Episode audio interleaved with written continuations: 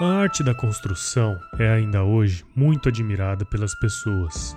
No passado, especificamente na Idade Média, quando não existiam máquinas que poderiam facilitar o processo, o ser humano era quem trabalhava a pedra bruta, de modo que ela se tornasse apta para compor as paredes das grandes construções.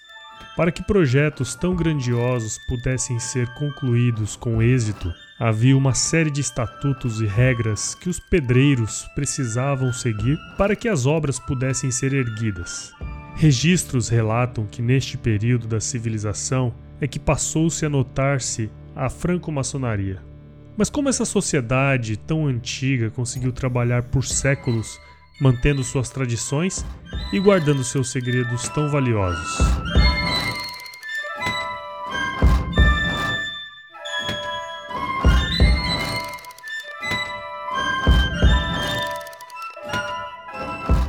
Eu sou o Paulo Ozaki e este é o podcast Eterno Aprendiz.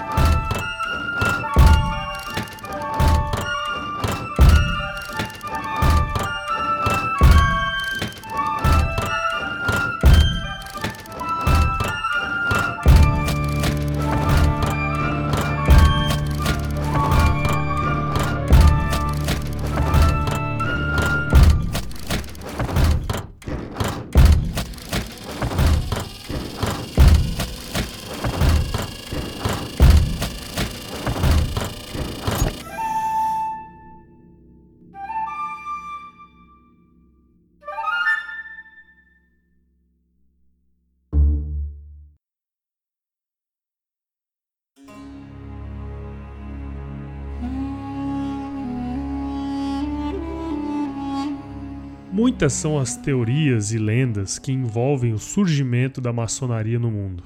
Grandes historiadores da ordem, como Anderson, Desaguiliers, Ramsay e outros, ao escreverem sobre, inventaram lendas de sua criação de modo a dar-lhe sentido e um certo tom de nobreza. Especialmente se pensarmos que estes manuscritos foram escritos em um século em que ser nobre de origem era importante. Ainda na era moderna, para alguns, a maçonaria tem sua origem relacionada ao Templo de Salomão, para outros, ela teria surgido das Cruzadas ou da Ordem do Templo. Há quem diga que a ordem é uma imitação dos mistérios do Egito e da Pérsia. Tem alguns por aí que dizem, inclusive, que Jesus teria sido maçom, o que, convenhamos, não faz sentido algum. Pelo menos não para mim. Aliás, isso renderia outro episódio. No fim do século XVIII, um abade chamado Grandidier, abade é um título ou cargo do superior dos monges de uma abadia autônoma. Ele não era maçom, mas ele foi o primeiro a emitir uma opinião fundamentada em dados existentes nos arquivos da Catedral de Estrasburgo de que a sociedade dos franco-maçons tinha relação com a dos arquitetos. Em 24 de novembro de 1778, ele escreveu o seguinte: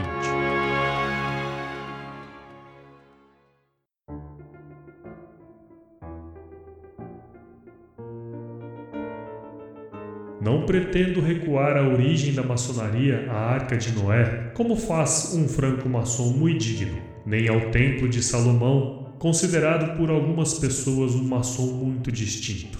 Também não recuarei às cruzadas para encontrar os primeiros maçons nos batalhões das cruzes, considerados por alguns como dedicados à obra real e divina da construção do templo.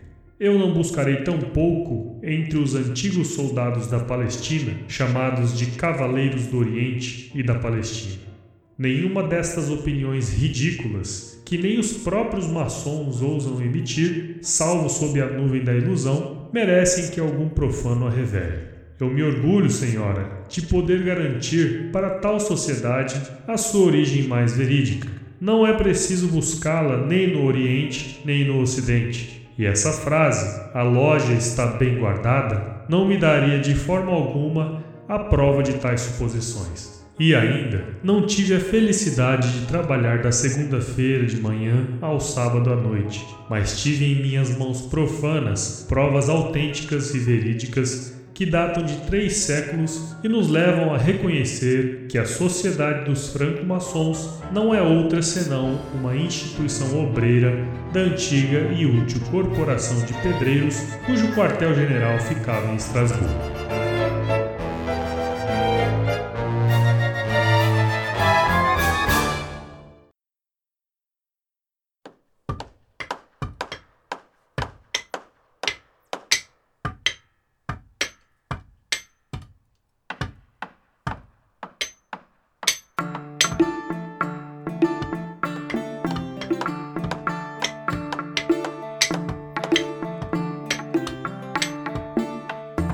A arte de construir templos e castelos sempre foi admirada pelas pessoas comuns, e ainda o é nos dias de hoje.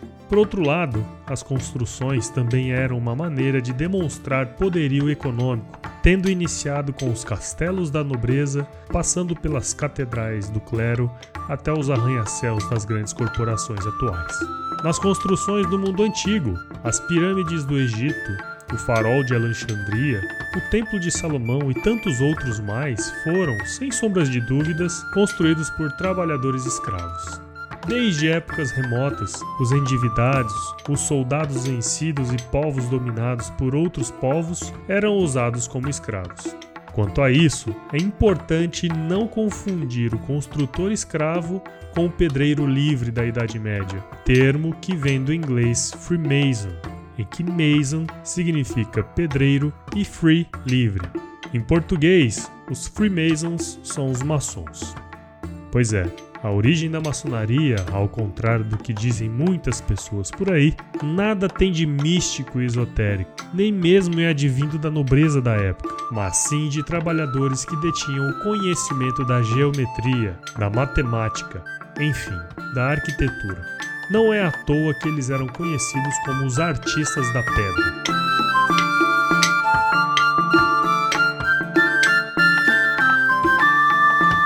É importante entender o contexto da época, especialmente porque na Idade Média o conhecimento não era algo que trabalhadores comuns tinham acesso. O benefício do estudo era a exclusividade dos nobres e do clero, ou seja, uma parte mínima da população da época.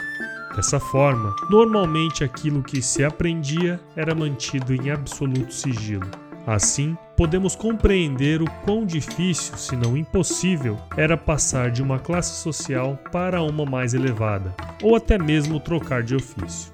De todas as corporações de ofício, as mais importantes foram a dos construtores, uma vez que eles eram responsáveis por erguer altares e templos, bem como as casas e fortificações de antigamente nas mais diversas localidades da Europa. Daí a denominação de livres. Naquela época, poder atravessar fronteiras livremente e ainda não sofrer castigos e punições da poderosa Igreja Católica Romana tinha um valor inenarrável por deter o conhecimento e ainda ter acesso livre a qualquer reino da época, era preciso guardar seus segredos e para isso desenvolveram e conservaram suas tradições, seus sinais, suas palavras de ordem e reconhecimento por meio do tato, o que permitiam a seus membros se reconhecerem e se ajudarem. Esta é a chamada maçonaria operativa, de onde surgiu todo o simbolismo da maçonaria.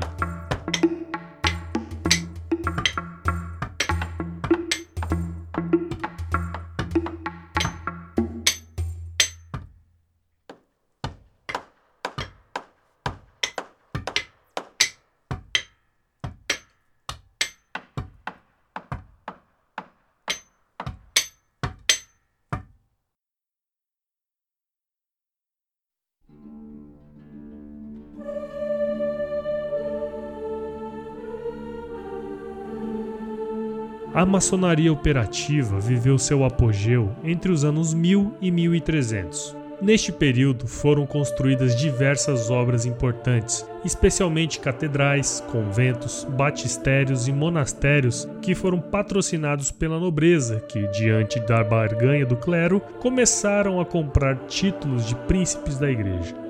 Foi dessa forma que as igrejas e capelas, que antes eram pequenas e desconfortáveis, passaram a ser luxuosas e maciçamente frequentadas pela nobreza. Normalmente, os construtores, ou maçons, trabalhavam na loja, termo que vem do inglês lodge, que era semelhante a uma oficina, local que também era um refúgio para os obreiros. A loja, que em muitos casos poderia ser uma construção permanente, era uma casa de madeira ou de pedra, onde os maçons trabalhavam protegidos das intempéries e que podiam conter de 12 a 20 talhadores de pedras. Era como um escritório provido de mesas ou quadros de desenho onde havia um solo de estuque para traçar os detalhes da obra.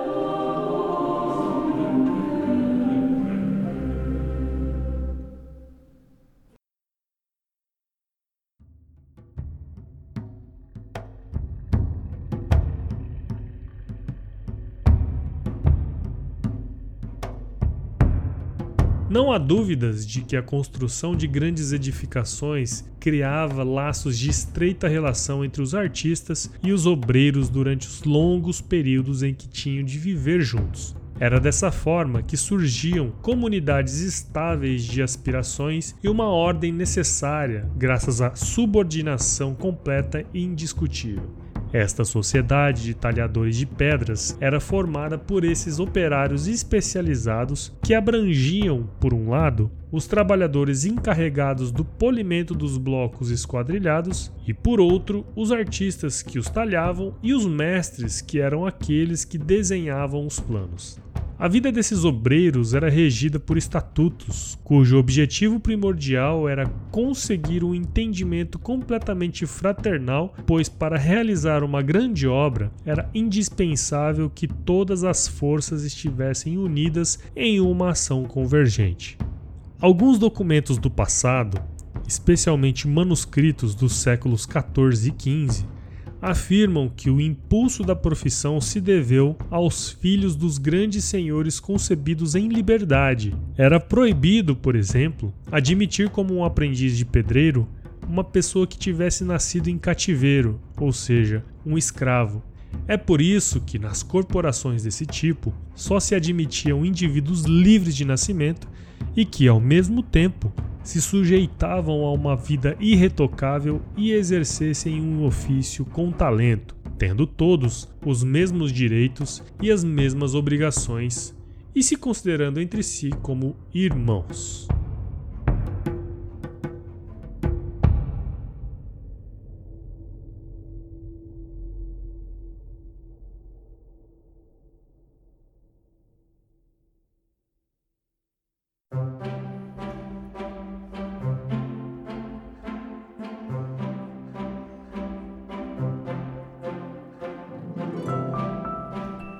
Muito obrigado por escutar esse primeiro episódio do podcast Eterno Aprendiz.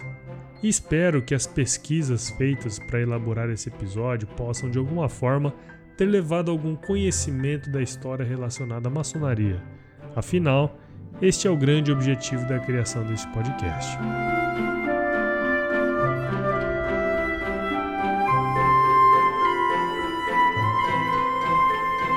Para você que me escuta, não deixe de assinar o podcast que vai estar disponível em todas as plataformas e agregadores de podcast. Nos vemos no próximo episódio e que assim seja.